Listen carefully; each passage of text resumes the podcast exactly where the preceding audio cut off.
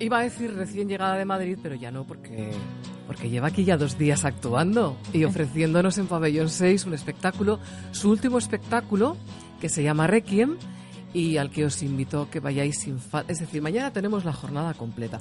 ¿Haces algo mañana, Gonchan? ¿Cantas en algún sitio? No, mañana estoy libre y, quiero ir a... Vale, o sea, tú vas a hacer de espectador. Quiero, ¿Vale? sí, sí.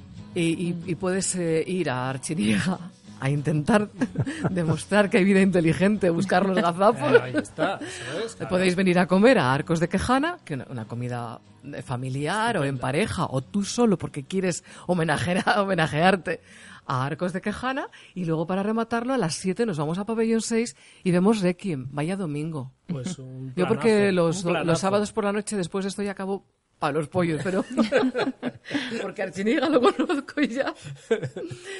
Pero sí, voy a ver Requiem. Pues allí Yo mañana estaremos. voy a ver Requiem. Vale, vale, pues sí. Bueno, ¿qué tal lo estás pasando en Bilbao? ¿Te estamos dando de comer bien? ¿Tú qué crees? Maravilloso. He comido un pulpo que, que ya lo he dicho, que es el más rico que me, que me he comido en la vida, vamos. Buenísimo. Tuvimos el privilegio de conocer a Esther hace pues, dos o tres años, que vino también aquí a presentar dos espectáculos, sus primeros espectáculos unipersonales. Ujú. Protagonizó Y Y todas, todas a la una. Eso es.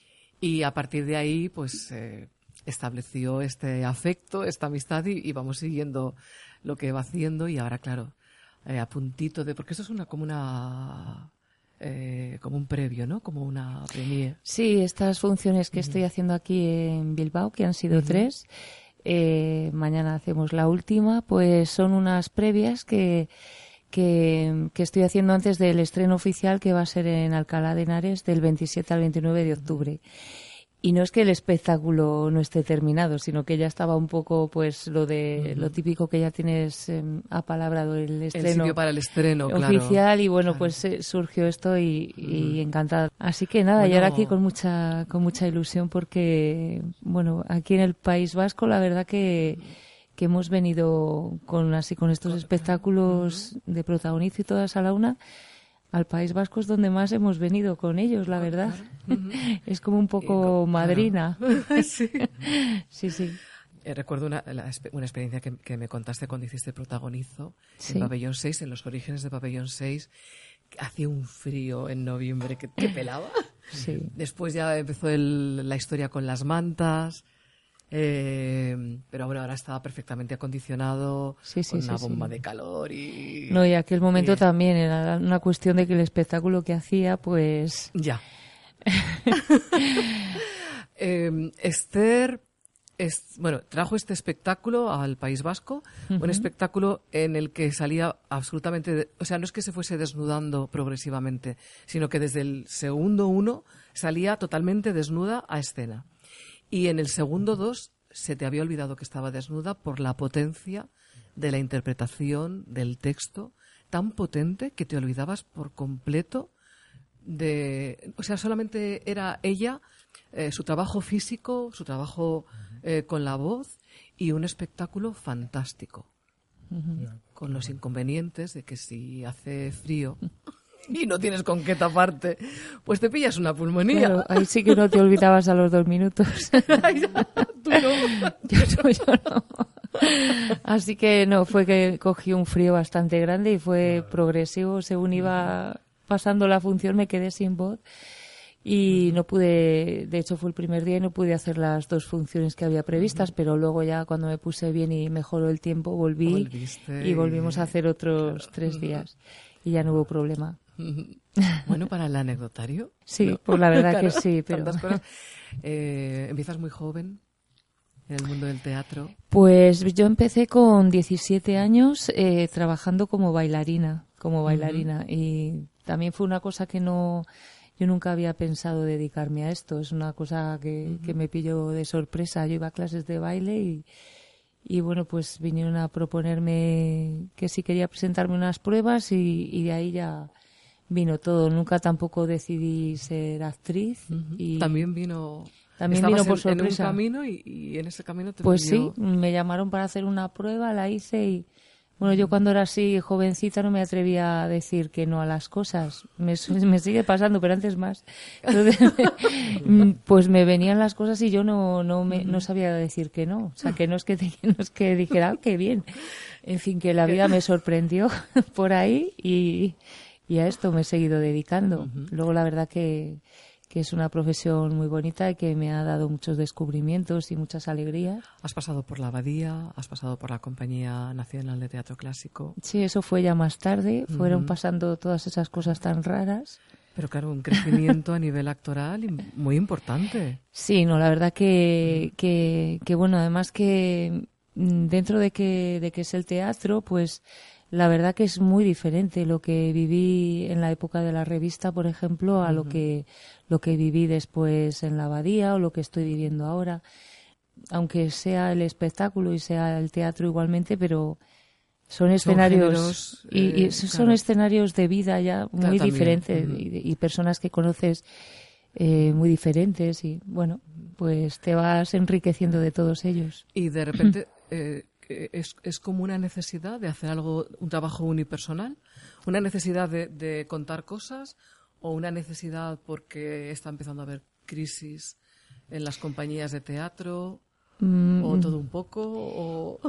Eso me recuerda a un monólogo, al monólogo este de la dama boba, de que dice en un momento dado o accidente o elección. O sea, realmente nunca sabes dónde... ha sido lo uno o lo otro. Exactamente, no sabes de dónde vienen las cosas, o sea que... El asunto es que vinieron y bienvenidas. Sí, claro que sí, y que, bueno, pues en todas las cosas, si te metes a fondo, pues te terminas enamorando de ellas, ¿no? Porque... Y esta profesión, pues, es muy enamoradiza. Me preguntabas que cómo empecé con lo del camino de, unipersonales. Pues mm, yo tampoco es algo que había previsto nunca. Yo, llevaba un tiempo que tuve una época en la que trabajé, trabajaba muchísimo en grandes compañías con los mejores directores. He tenido la suerte de trabajar con gente muy buena y, y con obras y compañeros, pues todo muy interesante, ¿no? Pero llega un momento, pues en esta profesión ocurre, nos ocurre mucho a los actores que de repente viene una crisis y que no tienes tanto trabajo y bueno pues eh, fruto de lo generas tú.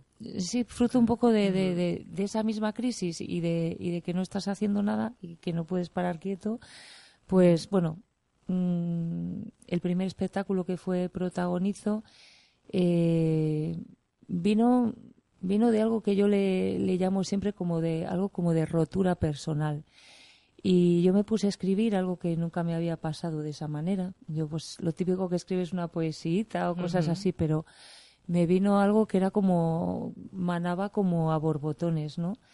Y me tenía muy asombrada, pero yo no pensaba hacer un espectáculo ni por asomo con aquello, porque en aquel entonces yo consideraba estas cosas pues íntimas, privadas, que no algo que no como para ti para mm, eh, algo para dejar salir pero vamos no no tenía ninguna idea de ponerlo sobre un escenario no y bueno pues yo en, en, esas en esa época eh, asistí a las tertulias he ido muchos años he asistido a las tertulias de Agustín García Calvo y pues en, en una de las tertulias dijo mm, dejaros hablar por la herida que la herida es sangre no y eso me recordó mucho a lo que a lo que yo estaba viviendo. Digo, a nivel privado no mm, sí este proceso de escritura para mí era como una herida que o sea lo reconocí me me resonó dentro. Digo esto es como entonces yo en ese momento no dije nada pero al miércoles siguiente que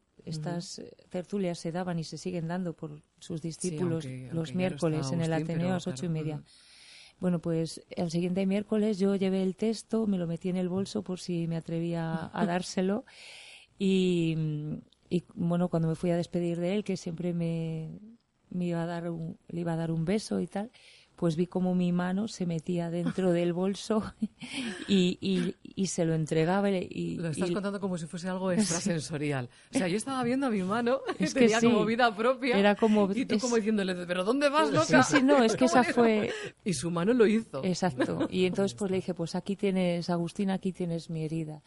Y bueno, pues sorprendentemente él con todo lo que tenía que escribir y, y que leer no, también y, todo lo que tan- implica su lo que era su trabajo, claro. Pues la siguiente tertulia se lo había leído el texto entero, que eran seis meses de escritura compulsiva que me tiré allí a todas horas, porque recuerdo que hasta comía escribiendo, me despertaba a altas horas de la madrugada, seguía. Pero claro, eh, poneros en, en la situación de Agustín. Llega Esther, que, que, bueno, que ya, que, que- y te dice, toma, aquí está mi herida. Sí.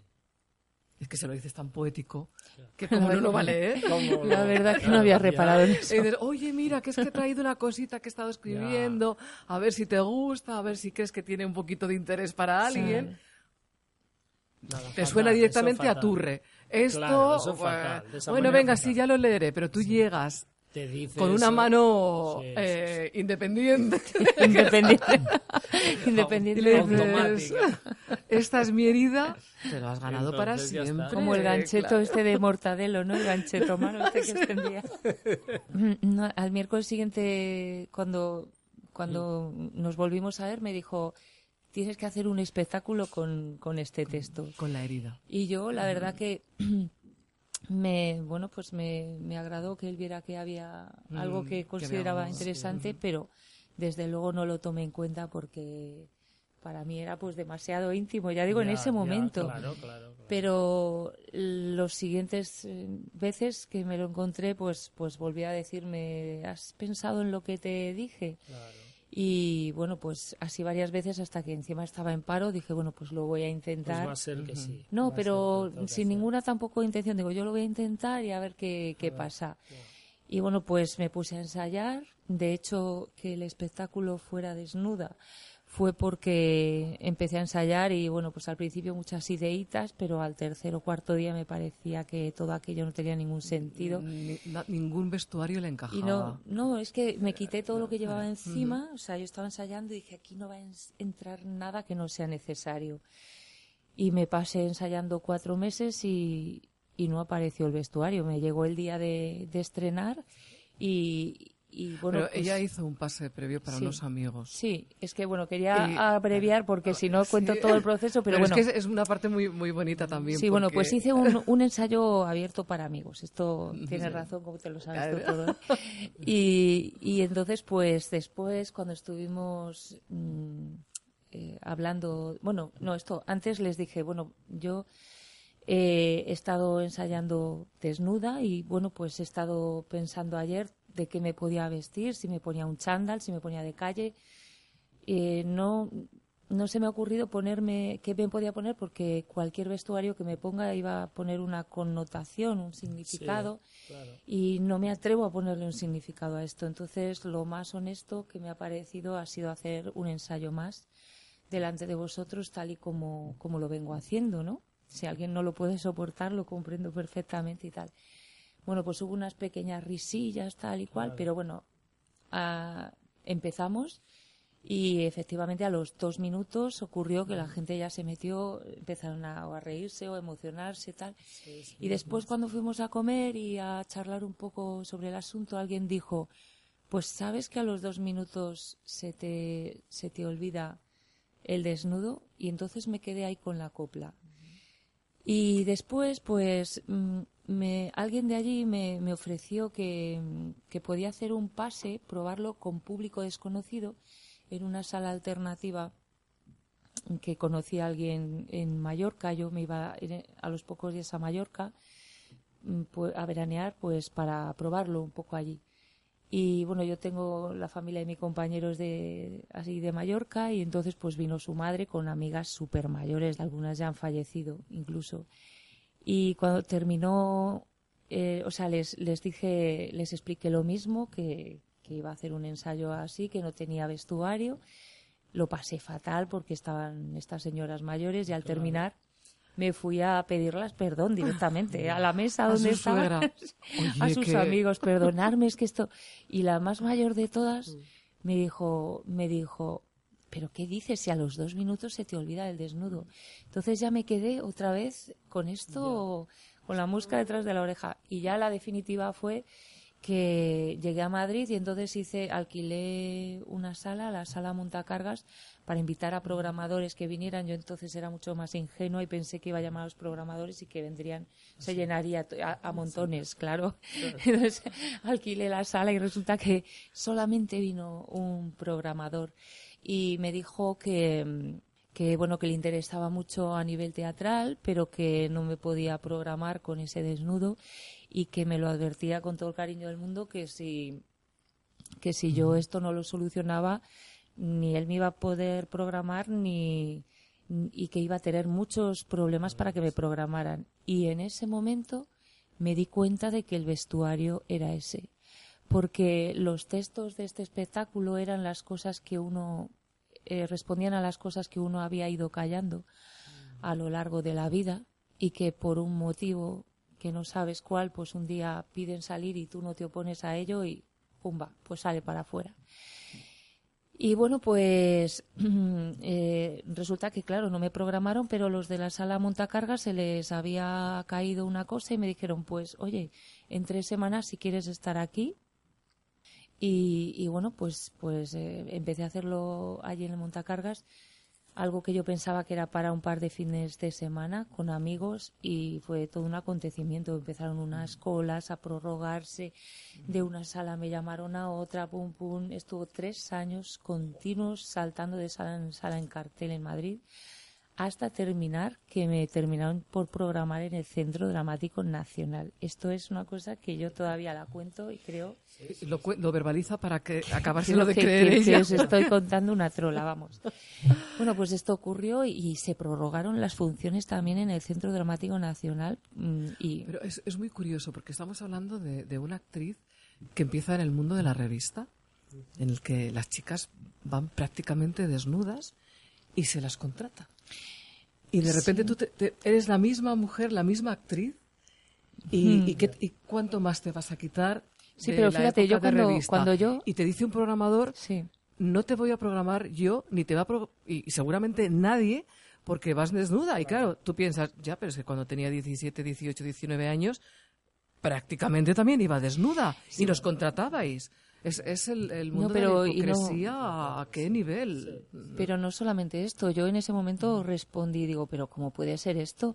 Si en, en, en- en la danza contemporánea, lo más normal del mundo, y, y me, dijeron, me, dij- me dijeron, no, no, es que, es que al revés, en, o sea, en la danza contemporánea es que tiene que haber desnudos, porque si no, no. No es danza contemporánea. claro. Y la explicación que me dieron ahora, que una actriz Desde entre desde el principio claro. desnuda y salga desnuda, que además para mí no es desnudo, para mí es un investido. O sea, nosotros venimos al mundo desnudos y nos vamos desnudos, o sea, y todo lo demás son papeles y vestuarios y personajes que nos van cayendo encima.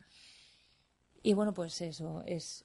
Y bueno, esto, todo esto para contarlo porque sí que fue un poco el germen de esta línea de espectáculos que tengo que agradecer a Agustín, aparte de todo lo que, que es, le Todo considero maestro claro. totalmente, pero aquí me dio otro regalo y es que mm, cuando compartir lo que uno considera íntimo y privado precisamente es una puerta para llegar al otro, al, a lo común, porque somos muy parecidos y porque y porque realmente sentimos y, y callamos y, y expresamos y, y lloramos y reímos con lo mismo, ¿no?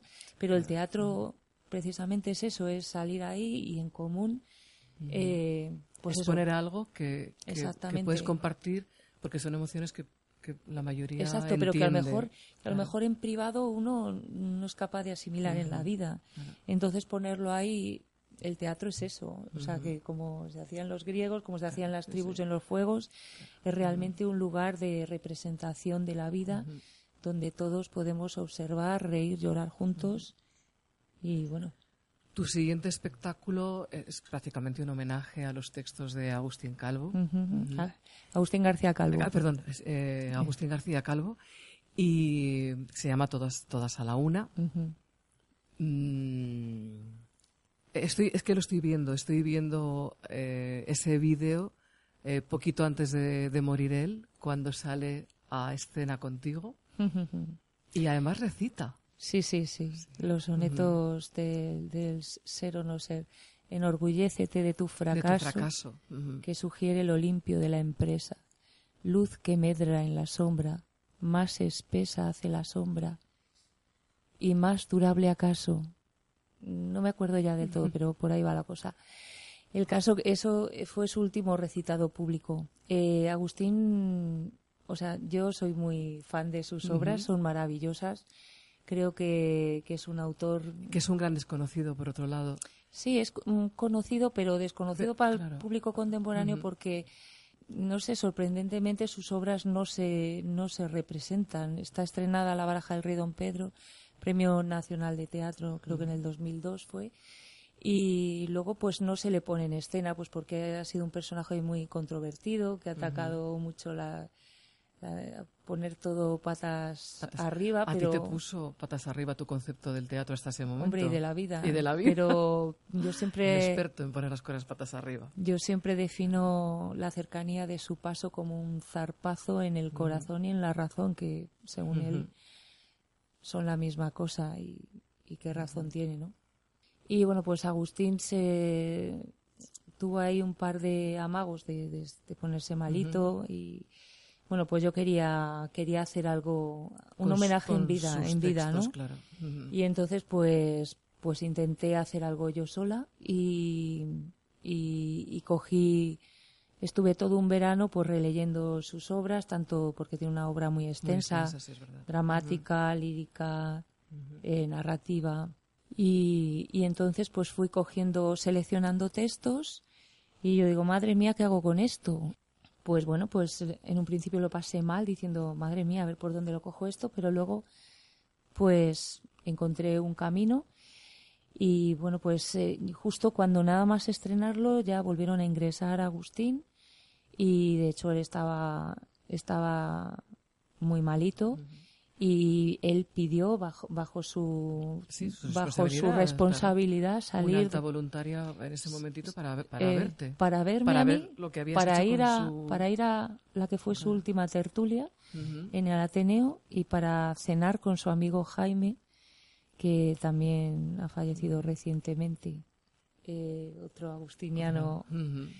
Y bueno pues Jaime Es, Poza es, eh, eh, es que, claro, no, no, no tengo el link ahora, pero, pero Esther saca a Agustina a escena cuando ella ha terminado el espectáculo y, y vemos a un hombre mayor, a un hombre eh, enfermo, de hecho murió muy poquito después, bueno, en ese mismo yo, mes. yo ese día creí murió. que se caía ahí mismo Es que eh, eh, o sea que no llegaba a la y, butaca está- y es- empieza a hablar agradeciendo a Esther su trabajo. Y de repente Esther le dice, recítanos algo. Ese hombre que está consumido, que está agradeciendo casi, bueno, muy, muy agarrado a Esther porque verdaderamente se pone a recitar porque Esther le pide que recite y saca una energía y una pasión que dices no es el mismo. No es, bueno, se pone los pelos de punta, Sí, Esther, sí. yo lloro hoy con todo lo que me río en los programas. Es impresionante, es, es, es una escena fantástica. Él luego te pide que le acompañes sí a su sitio, pero como la transformación, ¿no? De, de- Y, y- y recita estos versos de, de este, eh, ¿cómo, cómo lo llama? ¿El fracaso? sí es, es eh, los sonetos El elogio, teologales el elogio, ¿no? Son, no, son los sonetos teologales que preceden al, al, al ser o no ser, que él tiene un libro que se llama El ser o no ser. Y empiezan así, enorgullécete de tu fracaso que sugiere lo limpio de la empresa. Bueno, eh, si podéis ver, buscad eh, Agustín García Calvo, eh, todas a la una, y, y seguramente lo, lo vais a encontrar en, en internet. Es, es muy bonito. Y nos, plan- nos llegamos a, a este momento con Requiem, también eh, ahí sí que es una herida. Sí, además Ahí es que no tenías a Agustín para decirle, toma, aquí está mi herida. no te creas que todas las cosas dimanan porque realmente Agustín eh, mm, te mete semillitas dentro y que van aflorando. Y él también hubo unas tertulias que recuerdo que se llamaban Comerse a los muertos.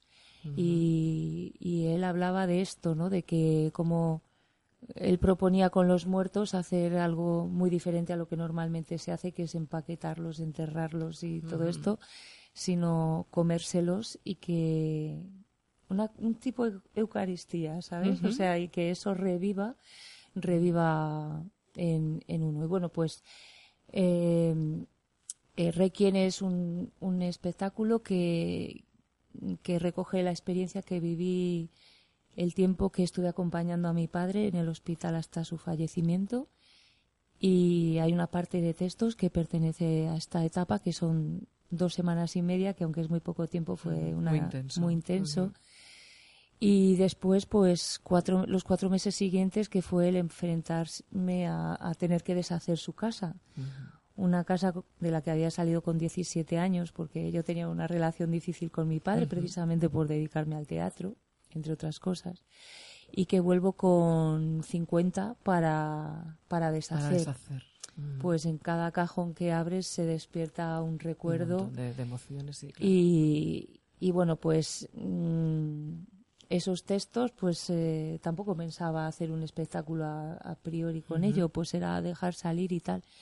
Yo en el, en el Facebook, pues eh, lo utilizo para, para escribir textos y cosas así. y bueno, pues vi que tenían aceptación y una compañera actriz eh, me puso un comentario de que, esos textos pues que le estaban ayudando mucho, pues por, porque todos hemos perdido seres queridos y tal.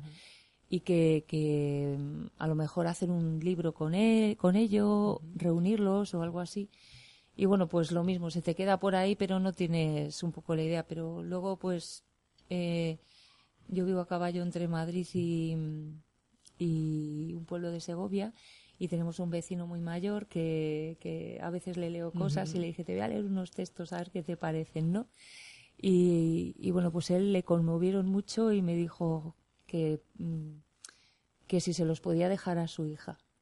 Y entonces ahí me di cuenta que estos textos podían servir como, no sé, que para la gente, ¿no? Para... Y entonces cuando empecé a verle que podía tener un sentido hacer un Hacer un espectáculo, con ello. espectáculo Con, con esta historia tuya. Exactamente, y bueno, pues aquí estoy co- con, ello. Y es un tema que la muerte es un tema normalmente tabú, que no se habla de él y muchísimo menos también es algo que a priori es muy poco programable, muy poco vendible porque tira para atrás. la gente, sí, no, vamos a ir a ver algo que se llama Requiem y vamos a programar esto. En fin, pero luego resulta que pues en, en los pocos pases que llevo hechos, pues ya he visto que, que la gente se conmueve y, y que bueno, pues que también es liberador, porque además el tema está tratado, tratado pues sí, con la dureza que tiene, pero también con humor, con ternura, con poesía y, bueno, con corazón, Con al fin y al cabo. Con música. Sí, bueno, con música, tengo un acordeoncito que, que me hace compañía ahí. Bueno, pues eh, yo lo voy a ver mañana. El que se anime. No va a ser- eh, yo creo que, lo que es para disfrutarlo mucho. Todo lo que eh, yo he podido ver de, de Esther ha sido. Y además contado eh, desde lo que estáis escuchando ahora. Mm. De la manera que nos está llegando ahora, eh, trasciende esa cuarta pared y, y entra Sí. derechito a, a toda a toda la humanidad de, de los que de los espectadores. Pues sí, Esther está aquí desde el viernes eh, presentando esta obra eh, Requiem y mañana tenemos la oportunidad de, de verla a las 7 de la tarde en Pabellón 6. Bueno, espero que estés disfrutando mucho de tu estancia con nosotros. Claro que sí, cómo no. Ha sido muy bonito tenerte y Igualmente. escucharte. Que tengas eh, mucho tiempo para escribir muchas más. Ah, por cierto, que no lo he dicho. Eh, excepto Todas a la una, que son textos de Agustín García Calvo, eh, los otros textos, Protagonizo y Requiem, están recogidos con uno más que, está sin estrenar, que no le estaba diciendo antes. ¿Y Manolita para cuándo? Bueno, pues el libro está a la venta con los tres textos. Protagonizo, Manolita, que aún está sin estrenar, y Requiem. Y se puede comprar. Sí, están en la editorial Esperpento Ediciones Teatrales y lo pueden pedir en cualquier Cualquier librería. librería. Ujú. Muy bien. Bueno, ¿qué tal lleváis vuestro Stanis? Nos van a echar. Chan, chan, chan. Están a puntito de echarnos. Como cada noche, estamos tan a gusto eh, cenando, charlando de tantas cosas, de música del gran Iparraguirre, de, de pintura, de, de gazapos y gamberrismo, gamberrismo pictórico. ¿eh? y, de, y de un trabajo tan, tan bonito, aparte de- del gran teatro, esos eh, procesos y proyectos unipersonales y nos tenemos que marchar.